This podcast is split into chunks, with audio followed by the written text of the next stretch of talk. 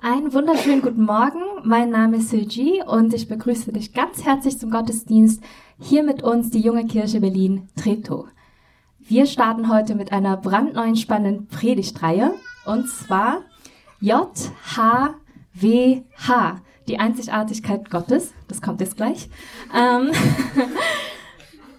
genau. Ähm, vielleicht fragen sich jetzt manche, was bedeutet das? Wofür stehen diese Initialen? Ähm, Im deutschsprachigen Raum wird dieser Name oft Yahweh ausgesprochen und das ist der Eigenname Gottes.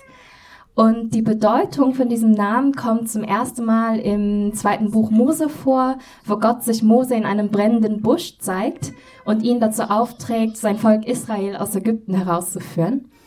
Und da fragt Mose Gott, was er denn sagen soll, wenn die Leute ihn fragen, wer ihn geschickt hat.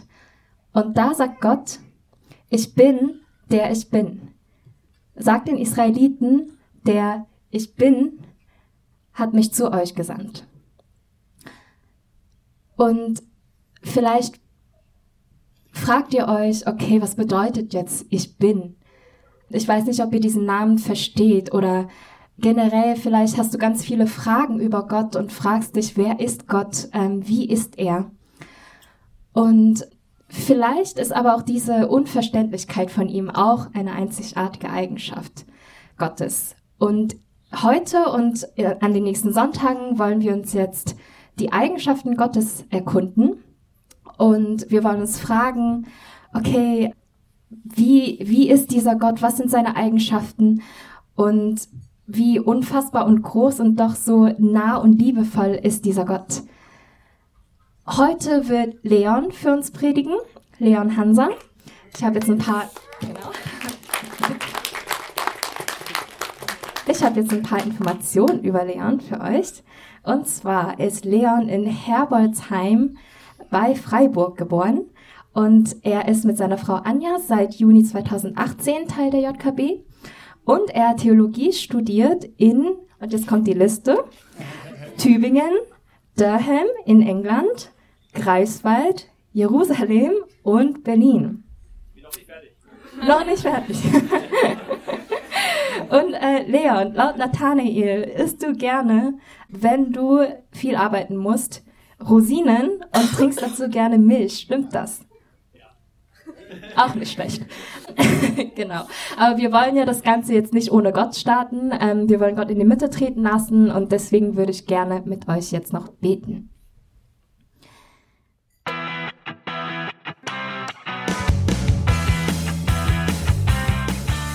Hallo und herzlich willkommen zum JKB Podcast.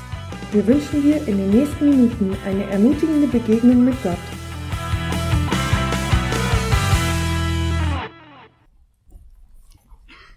Ja, hallo nochmal von mir. Ich heiße Leon. Alle wichtigen Infos äh, zu mir wurden schon gesagt. Wir können also direkt einsteigen. Mit dem äh, heutigen Sonntag startet hier eine neue Predigtreihe, auch das wird schon gesagt. Jahwe, wir entdecken die Einzigartigkeit Gottes. Wir wollen uns gemeinsam nochmal Gedanken drüber machen, ja, wer Gott eigentlich ist.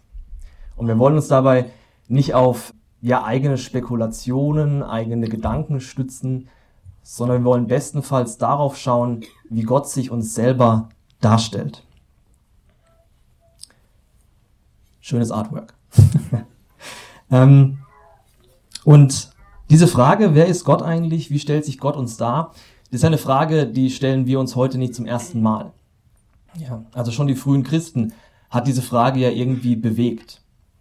Ich spreche jetzt nicht über die aller, allerersten. Ich meine jetzt nicht die Jüngerinnen und Jünger, ich meine nicht die Apostel. Ich spreche so von der zweiten, dritten Generation Menschen, die Jesus nachgefolgt sind, die Christen waren. Irgendwann war es ja so, dass alle Menschen, die noch so richtig erzählen konnten, wie es war mit Jesus, die waren ja irgendwann verstorben, ja. Eine neue Generation ging an den Start. Und diese Christen, die haben sich immer noch getroffen zusammen, die haben gebetet, die hatten Gemeinschaft, tauschten sich aus und lasen eben in ihren heiligen Schriften. Was haben sie dort zusammen gelesen? Natürlich sowas Bekanntes wie das Shema Israel, nennt man das, das Glaubensbekenntnis Israels. Höre Israel, der Herr ist unser Gott, der Herr ist einer. Und sie lasen diesen Satz und sie verstanden ihn, denn die ersten Christen, das wisst ihr ja wahrscheinlich, verstanden sich selber als das neue Israel, ja, das neue Volk Gottes. Paulus hat einen ganz großen Abschnitt im Römerbrief darüber, wie es eigentlich ist, dass jetzt die Christen das neue Volk Gottes sind, was es eigentlich mit den Juden sind, die verworfen. Er macht sich da viele Gedanken, das bewegt ihn ganz stark. Die Christen sahen sich als neues Israel, als neues Volk Gottes und deswegen bezogen sie diesen Satz auch auf sich. Der Herr ist unser Gott, der Herr ist einer. Und sie lasen weiter von ihrem Heiland, Jesus Christus, und diese ganz bekannte Geschichte, wie er getauft wurde. Und es begab sich zu der Zeit, dass Jesus aus Nazareth in Galiläa kam und ließ sich taufen von Johannes im Jordan. Und alsbald, als er aus dem Wasser stieg, sah er, dass sich der Himmel auftat und der Geist wie eine Taube auf ihn herab, herabkam auf ihn. Verzeihung. Und da geschah eine Stimme vom Himmel. Du bist mein lieber Sohn, an dir habe ich wohlgefallen. Ja, so kannten die Christen es. Ja, es gibt irgendwie Jesus, das ist der Sohn Gottes. Äh, der Vater spricht zu ihm und der Geist, der ist irgendwie auch dabei. Das war ihnen eine bekannte Denkweise. Und sie lasen wieder weiter, wie die Geschichte Jesu weiterging. Nachdem aber Johannes überantwortet wurde, kam Jesus nach Galiläa und predigte das Evangelium Gottes und sprach, die Zeit ist erfüllt und das Reich Gottes ist nahe herbeigekommen. Tut Buße und glaubt an das Evangelium. Und diese Christen, die dachten sich wieder, genau, ja, das ist unser Herr Jesus, so wie wir ihn kennen. In, ihn, in ihm kommt das Reich Gottes. In Jesus, da ist Gott da. Und sie lasen wieder weiter. Und sie wurden stutzig. Ich und der Vater sind eins. Warte mal, sagen sie. Also bisher, das verstehen wir. Aber jetzt ist es was Neues. Bisher war alles klar. Gott ist der Herr, Jesus ist der Sohn. Aber jetzt sind die plötzlich irgendwie nicht mehr getrennt voneinander, sondern die sind, die überlappen sich irgendwie. Die sind eins. Und noch verwirrender, es geht weiter. Denn wenn du mit deinem Munde bekennst, dass Jesus der Herr ist und glaubst in deinem Herzen, dass ihn Gott von den Toten auferweckt hat, so wirst du gerettet. Und die sagen sich wieder, also klar, wir nennen Jesus im Gebet manchmal Herr, aber gleichzeitig sagen wir doch auch, dass Gott der einzige Herr ist. Wie, wie, wie geht es zusammen?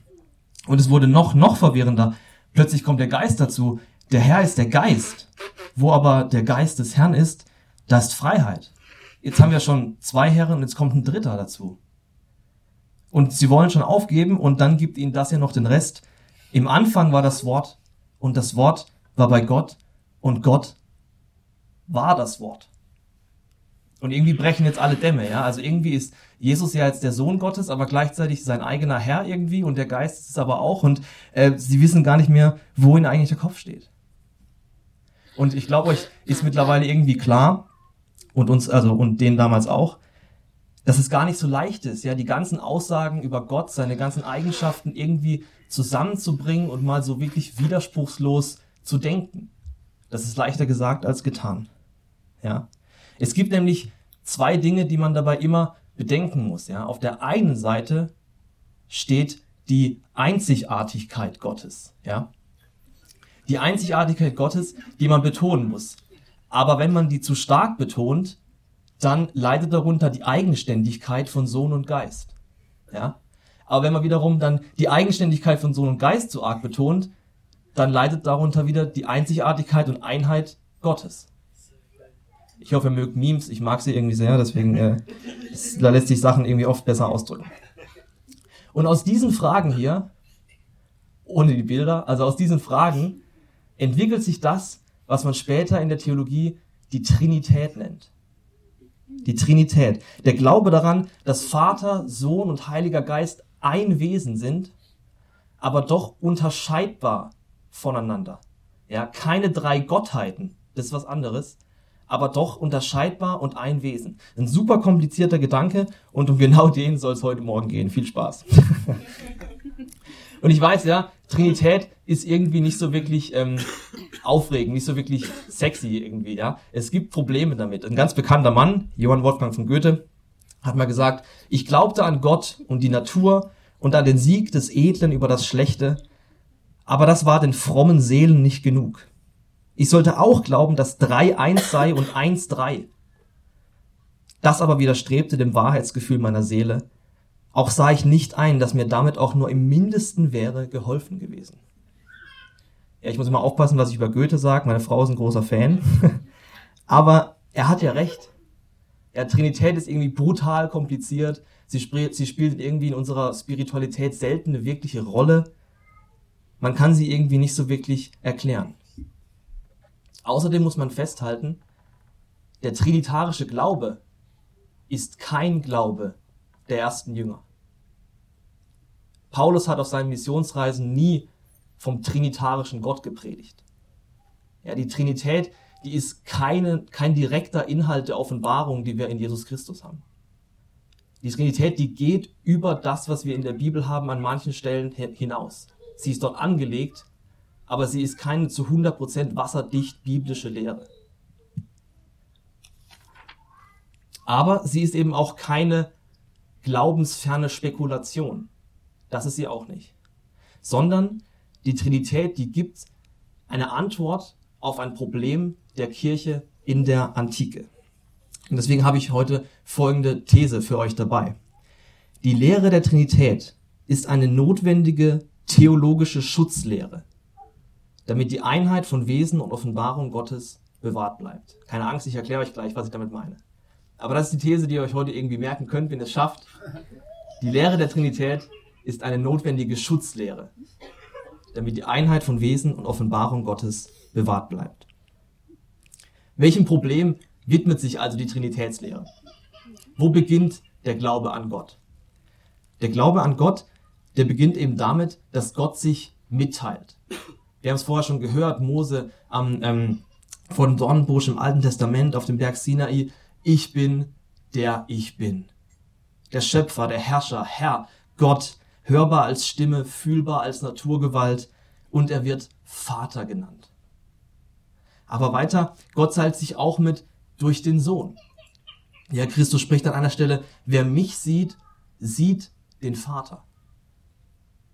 Und schließlich geht es auch darum, dass diese Tatsache, dass ich glaube, dass Jesus wirklich der Sohn Gottes ist, dass ich also zum Glauben komme, dass diese Worte, die er spricht, mich ins Herz treffen.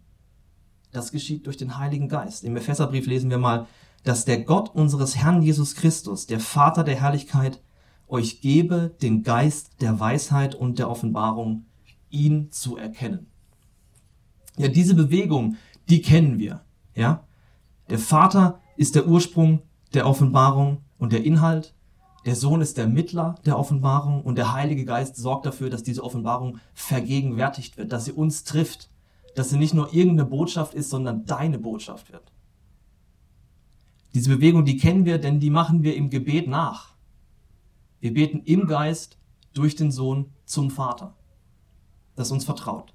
Und diese Bewegung nämlich ist das, was ich meine mit diesem komplizierten Ausdruck, gibst du, diese Einheit von Wesen und Offenbarung ja die Einheit, dass derjenige, der offenbart und dasjenige, was offenbart wird, dass die beiden Sachen zusammengehen. Dass wir sicher sein können, dass Jesus Christus, wenn er sagt, ich, dass dann der Vater eben auch sagt, ich. Das meint die Einheit von Wesen und Offenbarung. Ja, Gott offenbart nicht einfach irgendwas Abstraktes, der offenbart nicht einfach so eine, so eine Liste an, an, an Sätzen, ja, wie ich es jetzt hier dabei habe, so eine Liste, wo drauf steht, also hört mal her, ich bin der Schöpfer, äh, so läuft die Sache. Nein, er offenbart nicht nur einfach irgendwelche Sätze, er offenbart sich selbst. Und das ist was anderes. Und damit diese Einheit geschützt bleibt, dafür gibt's die Trinitätslehre. Denn diese Einheit von Wesen und Offenbarung, die ist bedroht.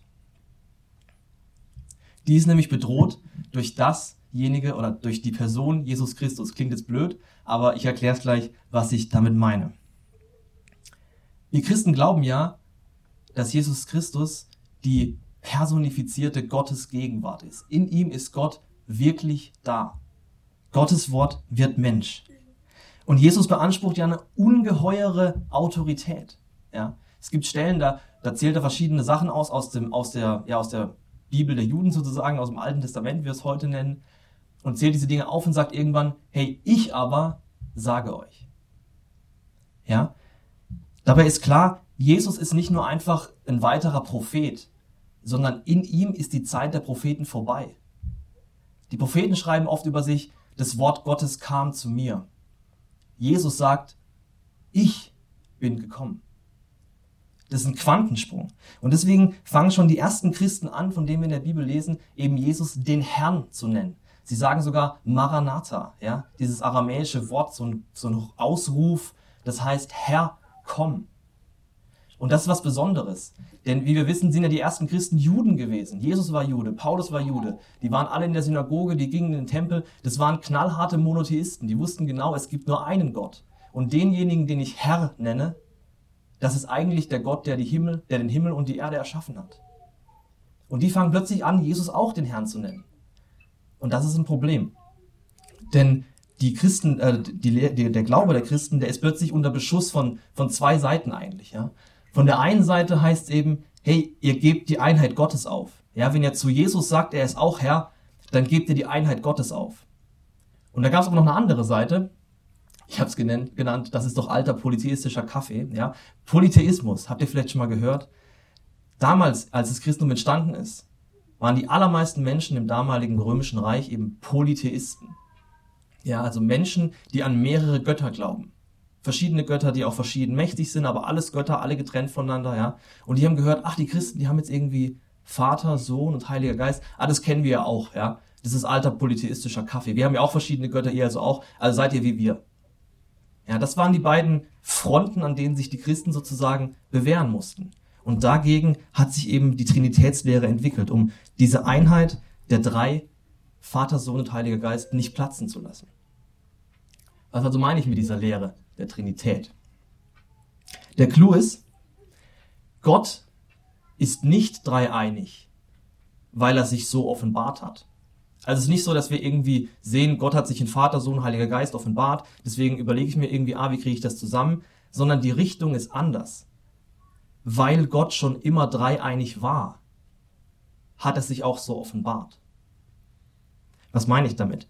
Christus ist nicht irgendwie erst dann geschaffen worden, als Maria schwanger wurde, ja, sondern Christus ist schon immer bei Gott gewesen, schon vor der Schöpfung. Man nennt es Präexistenz. Also bevor die eigentliche Existenz losging, total verrückter Gedanke, war Jesus schon da. Und das Gleiche gilt für den Geist. Vater, Sohn, Heiliger Geist, die sind gleich ewig. Die sind schon immer da. Die wurden nicht geschaffen. Die waren schon immer da. Sie sind präexistent. Und alle drei existieren eben zusammen in so einem gemeinsamen Wesen. Ja, die haben ein gemeinsames Wesen und sie sind doch zu unterscheiden. Und sie sind nämlich darin zu unterscheiden, wie sie zueinander in Beziehung stehen. Der Vater ist eben nur deswegen der Vater, weil er einen Sohn hat. Der Sohn ist eben nur deswegen Sohn, weil er einen Vater hat. Und der Geist ist die personhafte Beziehung, die die beiden eben verbindet. Ja? Kein einziges der drei kann irgendwie ohne die anderen beiden sein. Die bedingen sich gegenseitig. Die haben ein Wesen, aber sie sind doch unterscheidbar. Und wie ich schon gesagt habe, diese Dinge, die sind in der Bibel angelegt. Das ist nicht wieder biblisch, was da gelehrt wird, aber das geht über das hinaus, was wir in der Bibel haben. Und ich würde jetzt gern irgendwie diese ganzen Dinge in so einem, ja, in so einer fancy Grafik zusammenstellen. Ich saß zu Hause und habe versucht, irgendwie so mit Pfeilen und Kästchen zu zeigen, okay, so sieht das aus. Und ich habe es einfach nicht hinbekommen. und es ist eigentlich auch schon wieder ein schönes Bild. Denn so einfach das zu vergegenwärtigen, sich das vorzustellen, das grafisch aufzubereiten, das klappt irgendwie nicht. Ja, Gott bleibt in seinem Kern ein Mysterium. Aber ich habe andere, ähm, ich habe andere Grafiken gefunden, als ich das mal gegoogelt habe. Und man kann auch da was lernen. Ah, da kommt noch eins, genau. Habe ich auch schon gesagt. Ah, nee, habe ich nicht gesagt, genau. Keine der anderen, Verzeihung. Ähm, keiner der drei kann ohne die anderen sein, das habe ich gesagt. Aber gleichzeitig ist eben nicht irgendwie Vater, Sohn, Geist. Es sind keine drei Teile von Gott oder sowas, ja sondern in Vater, Sohn und Geist ist Gott immer 100% da. Das ist ein Unterschied. Aber jetzt zu diesen ähm, Grafiken, die ich, von denen ich gesprochen habe, die helfen dabei zu verstehen. Wir fangen mal an bei einer ganz, ganz bekannten. Das ist äh, eine, eine bekannte Ikone, eigentlich eine der bekanntesten Ikonen überhaupt, von einem russischen Ikonenschreiber namens Andrei Rubliow. Könnt ihr auch gleich wieder vergessen. Aber was sieht man da? Diese Ikone stellt die Trinität dar. Und was sehen wir? Wir sehen drei Personen, sie sehen engelsmäßig auf, aus. Und was auffällt ist, man kann irgendwie gar nicht so richtig zuschreiben, wer ist jetzt Vater, wer ist Sohn, wer ist Heiliger Geist, geht gar nicht so gut.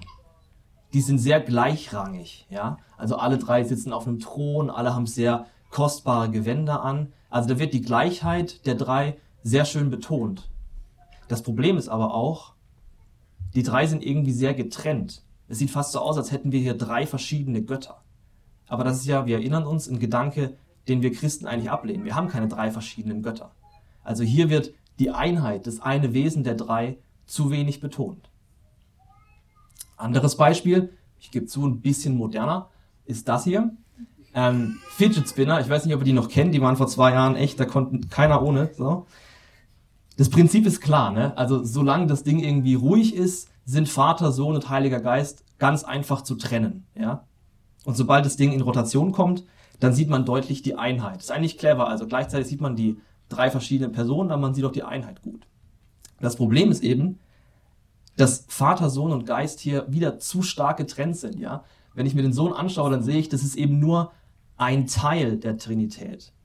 Aber wir erinnern uns, es war ein Gedanke, den wir ablehnen müssen, denn im Sohn ist Gott voll da. Im Vater ist Gott voll da. Im Heiligen Geist ist Gott voll da. Das sind keine Teile Gottes, sondern Gott ist da immer voll da. Also auch das Bild ist nicht so ganz gut. Das letzte Beispiel aus der Chemie. Ja, Trinität verglichen mit Wasser. H2O, wissen wir, kommt in fester, flüssiger, gasförmiger Form vor. Und das ist eigentlich ganz cool, denn in Wasserdampf, da ist, da ist Wasser voll da. Ja? Nicht irgendwie abgestuft. Wasserdampf ist kein Teil von Wasser oder so. Es ist voll da. Das Problem ist aber wiederum, ja, ähm, Eis, Wasser und Dampf, die hängen halt in keiner Weise voneinander ab. Ja? Es gibt nicht irgendwie Eis, weil es Dampf gibt oder sowas. Aber wir erinnern uns, Vater, Sohn und Geist, die hängen voneinander ab die hängen voneinander ab, die sind auf, aufeinander bezogen, die können nicht ohne das andere. Also auch dieses Bild ist nicht so ganz praktisch. Und wie gesagt, ich würde euch jetzt gerne Grafik zeigen, die das alles zusammenbringt. Das ist völlig klar. Mir geht es aber eher so wie ihm hier. Ja, wenn der Prediger die Trinität erklärt, man versucht irgendwie alle Sachen zusammenzubringen, aber es funktioniert einfach nicht so richtig. Die Trinität, die Trinität bleibt eben einfach ein, ein Geheimnis. Und als Geheimnis hat sie sowohl Probleme als auch Chancen. Das Problem ist eben, wir Menschen, wenn wir Begriffe wählen, die treffen nie zu 100% das, was sie meinen. Wir Menschen sind Sünder, die Begriffe, die wir wählen, die sind auch nicht vollkommen.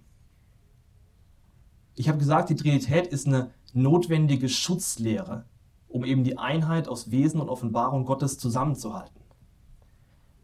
Die Trinität schützt also was, aber ob sie auch das trifft, was sie schützt, das ist eine andere Frage. Sie bietet aber eben auch Chancen, denn nach wie vor löst die, Trinität, die Trinitätslehre ein ganz wichtiges Problem. Und zwar das Problem, warum hat Gott die Welt und uns eigentlich erschaffen? Das ist so eine Frage, die treibt uns oft um, zumindest mich. Und auf diese Frage kann man die Trinitätstheologie ziemlich gut anwenden. Denn prinzipiell gibt es auf diese Frage mindestens zwei Antworten. Und zwar, weil er muss oder weil er will. Warum sollte denn Gott die Welt schaffen müssen. Wenn wir uns jetzt irgendwie Gott mal vorstellen, dass er kein trinitarischer Gott ist. Stellen wir einfach mal vor, Gott ist ein Wesen, er ist ein so Block, ein, ein Wesen in sich geschlossen. Warum könnte er die Welt schaffen? Na ganz einfach, weil er sich nach Gemeinschaft sehnt. Ja?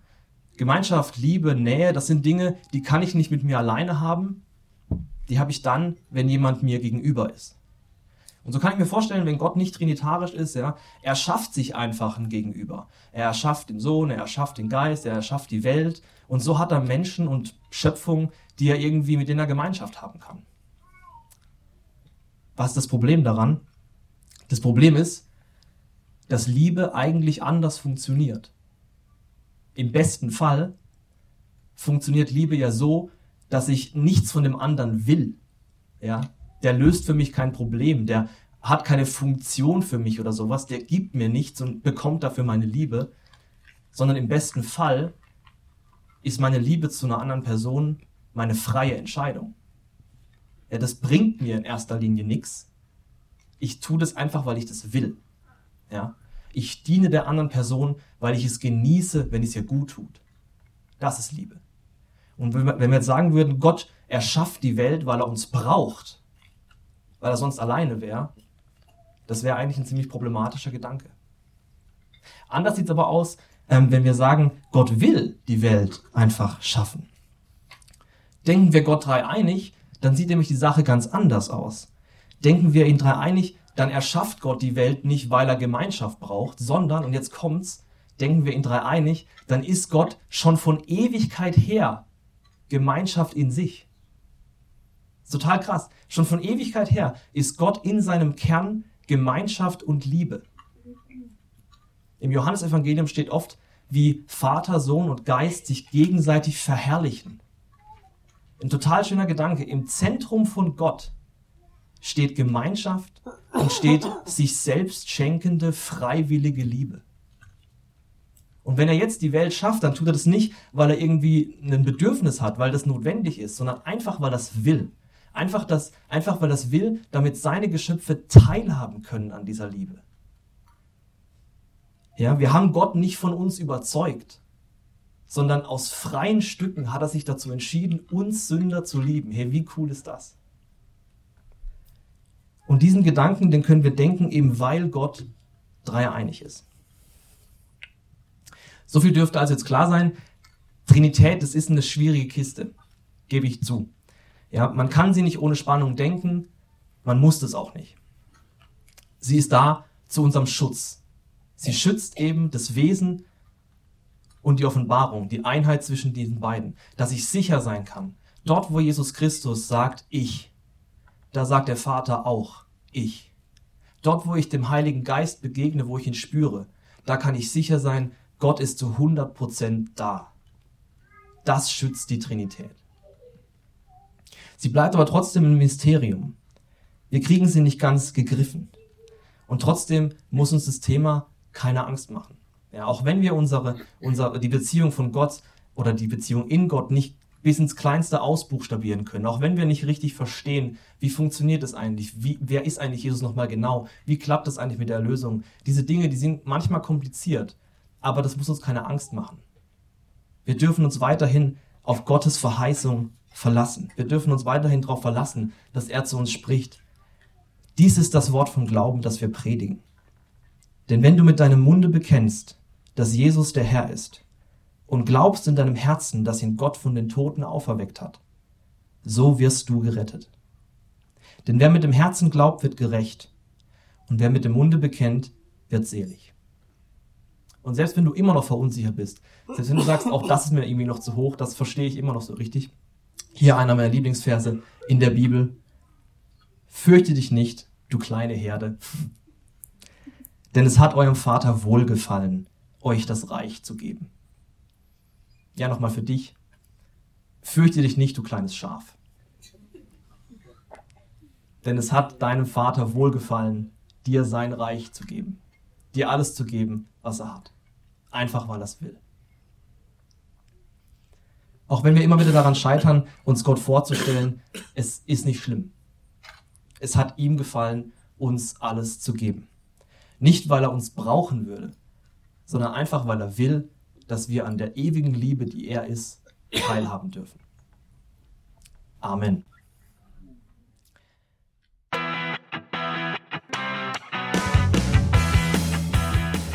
Wir hoffen, dass dir dieser Podcast weitergeholfen hat und du eine spannende Begegnung mit Gott hattest. Falls du mehr über die JKB Treptow oder den Glauben erfahren möchtest, kannst du uns gerne unter jkb-treptow.de besuchen oder eine Mail an info@jkb-treptow.de schreiben. Tschüss und bis zum nächsten Mal.